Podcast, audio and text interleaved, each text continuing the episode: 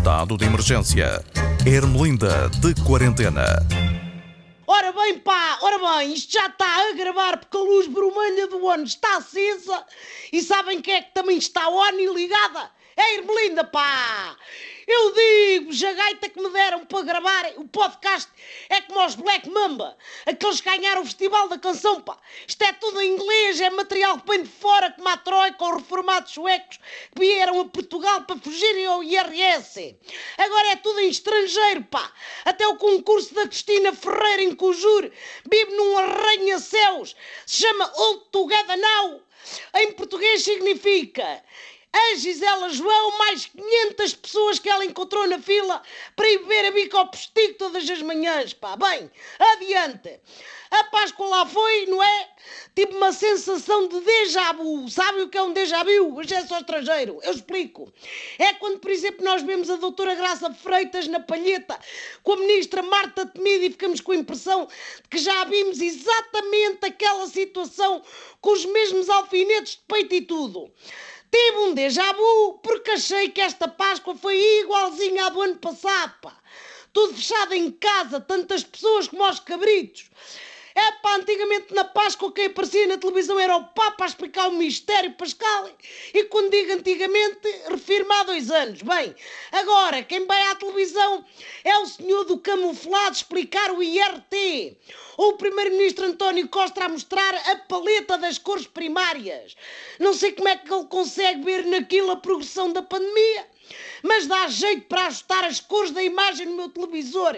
É a mira técnica do novo normal, que é o que é.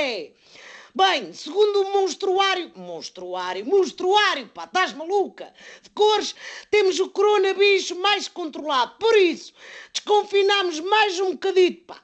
Não temos de ficar ao postigo e podemos entrar para dentro das lojas.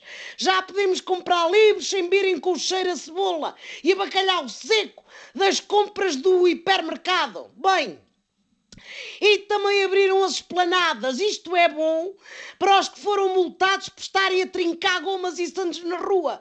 Agora, para comerem a bucha à vontade, só têm de levar uma mesa com cadeiras a tiracola e dizerem que estão numa esplanada.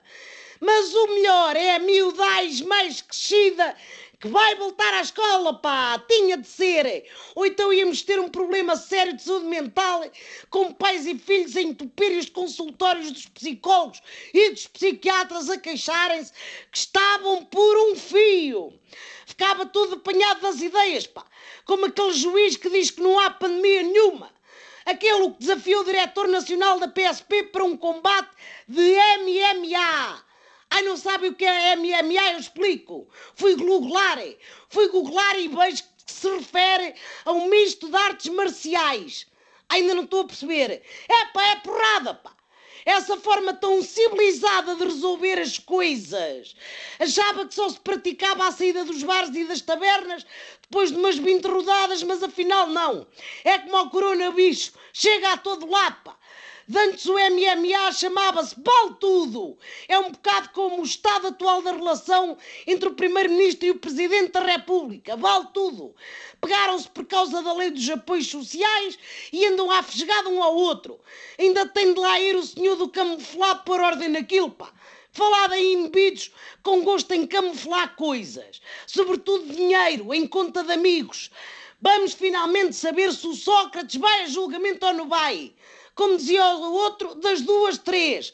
Ou é ilibado, ou é acusado, ou o juiz embarca nesta onda maluca, recente, e também desafia os arguídos da Operação Marquês para um combate de MMA, que é como quem diz, tudo à porrada. Olha, pega na gaita, que eu tenho ali um resto de pacote de amêndoas para mandar abaixo.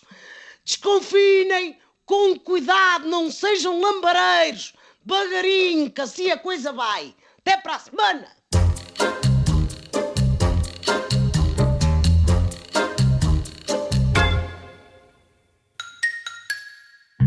Estado de emergência. Ermelinda de quarentena.